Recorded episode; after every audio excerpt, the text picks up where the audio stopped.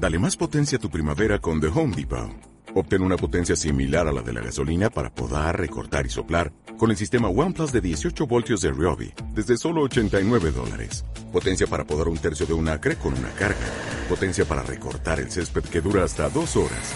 Y fuerza de soplado de 110 millas por hora. Todo con una batería intercambiable. Llévate el sistema inalámbrico OnePlus de 18 voltios de Ryobi. Solo en The Home Depot. Haces más. Logras más.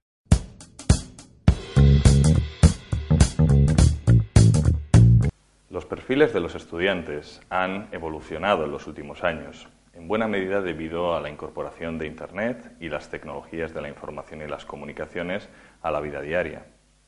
Una de las primeras consideraciones a realizar para entender los perfiles de los nuevos estudiantes digitales es analizar cómo aprenden.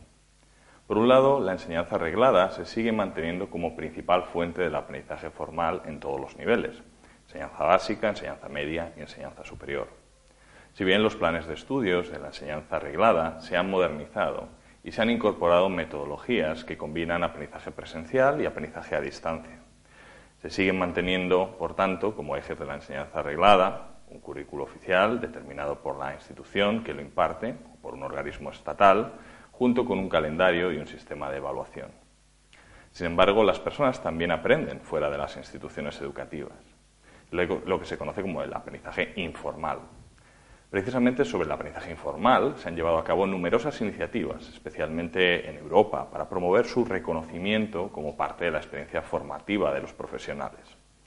El uso de Internet y la gran cantidad de contenidos disponibles han potenciado el aprendizaje informal en los últimos años. Otro elemento clave del aprendizaje es la motivación. Es conveniente que exista una intencionalidad para que se produzca el aprendizaje y la motivación es el motor que mueve esa intencionalidad. Esta motivación puede ser intrínseca del propio alumno, sin necesidad de estímulos externos. El alumno sabe lo que quiere aprender y él es el responsable de encontrar los medios y las herramientas para llevar a cabo ese aprendizaje.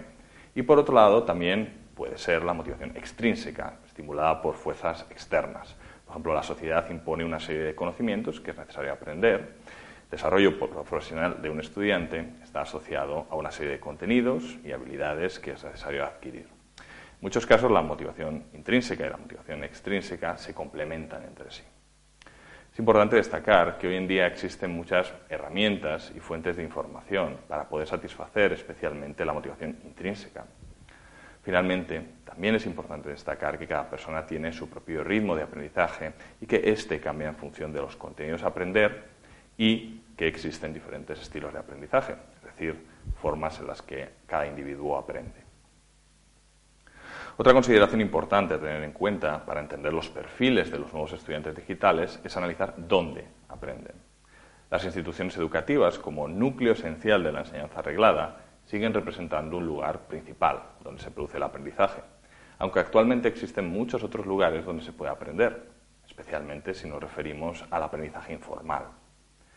Al analizar dónde aprenden los estudiantes, es interesante diferenciar entre la utilización de recursos físicos tradicionales, como los libros en papel, frente a la utilización de recursos digitales, libros digitales o contenidos disponibles en Internet. Por otro lado, también merece la pena recordar que los apuntes del profesor suponen un peso fundamental en el filtrado y procesado de la información, aunque estos apuntes deben tener buena calidad. Caso contrario, los alumnos buscarán otras fuentes de información, especialmente en Internet, que complementen o incluso sustituyan a los contenidos proporcionados por el profesor. Precisamente Internet es una fuente muy amplia de información utilizada por los alumnos en su día a día sin embargo, un uso racional de Internet debe ir acompañado del desarrollo de habilidades para gestionar y filtrar correctamente la información, valorando qué información es relevante y valiosa en el contexto de lo que se desea aprender. Ese filtrado en ocasiones se basa en los comentarios de otros estudiantes para los que un cierto material ha resultado de utilidad, lo cual supone una transición entre el modelo jerárquico, en el que el profesor y la institución deciden cuáles son los contenidos relevantes, y un modelo distribuido, cual otros alumnos deciden qué contenidos son más relevantes. Los nuevos estudiantes digitales han desarrollado ciertas habilidades que son importantes para su proceso de aprendizaje.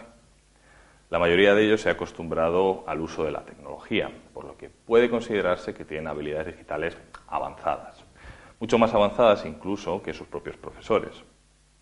Además, en muchos casos conocen dispositivos y gadgets de última generación y aplicaciones y herramientas que les son de utilidad en su día a día. Sin embargo, los estudiantes digitales, en la mayoría de casos, dominan la tecnología solamente desde el punto de vista del usuario final y carecen de conocimientos técnicos suficientes para modificar las herramientas que utilizan o para crear otras nuevas. En este sentido, la tecnología ha añadido más capas de abstracción para que los usuarios no vean lo que sucede por debajo, lo que en ocasiones juega en su contra a la hora de entender cómo funciona aquello que tan habitualmente utilizan. Otra habilidad cada vez más común en los nuevos estudiantes digitales son los idiomas, particularmente el uso del inglés. El inglés es el idioma vehicular de Internet y buena parte de los contenidos están en este idioma, lo que hace que para poder sacar el máximo partido a la red sea necesario tener unos conocimientos en inglés. El inglés se utiliza en muchos casos además para la comunicación con otros estudiantes, por ejemplo en foros especializados y redes sociales. Precisamente la comunicación en ambientes virtuales también es una habilidad desarrollada en gran medida por los nuevos estudiantes digitales. Así como los nuevos estudiantes digitales han desarrollado habilidades para el uso de tecnología, idiomas o comunicación virtual, también necesitan otras habilidades de las cuales carecen en muchos casos. Una de las habilidades más importantes a desarrollar para enfrentarse a la oportunidad de aprender a través de Internet es la habilidad del aprendizaje autorregulado. El aprendizaje autorregulado incluye estrategias cognitivas y metacognitivas. Por ejemplo, dentro de las estrategias cognitivas, la habilidad de repaso sirve para poder realizar un procesamiento superficial de la información, pero sin llegar a integrar dicha información. La habilidad de elaboración permite resumir el contenido tratado, crear analogías, explicar las ideas presentes en dicho contenido a otra persona. La habilidad de organización permite seleccionar las ideas principales y organizar los conceptos fundamentales, por ejemplo, a través de mapas conceptuales. La habilidad de pensamiento crítico permite profundizar en el material tratado de una forma reflexiva y crítica. Además, dentro de las estrategias metacognitivas se incluye la capacidad de relacionar el material tratado con el conocimiento previo ya existente. Además, el aprendizaje autorregulado también incluye estrategias de gestión de recursos como eje fundamental en el proceso de aprendizaje. Por ejemplo, es necesario gestionar correctamente el tiempo que se va a dedicar a trabajar en una determinada materia que se desea aprender, especialmente teniendo en cuenta que el tiempo es un recurso muy valioso y que generalmente hay numerosas tareas a realizar en la vida cotidiana. Por otro lado, es necesario buscar un buen entorno de trabajo que permita concentrarse en las tareas del aprendizaje y que evite distracciones. Además, hay que valorar adecuadamente el esfuerzo que supone la realización de las tareas relacionadas con el aprendizaje y adaptar dicho esfuerzo, el esfuerzo dedicado, en función de los resultados que se van obteniendo.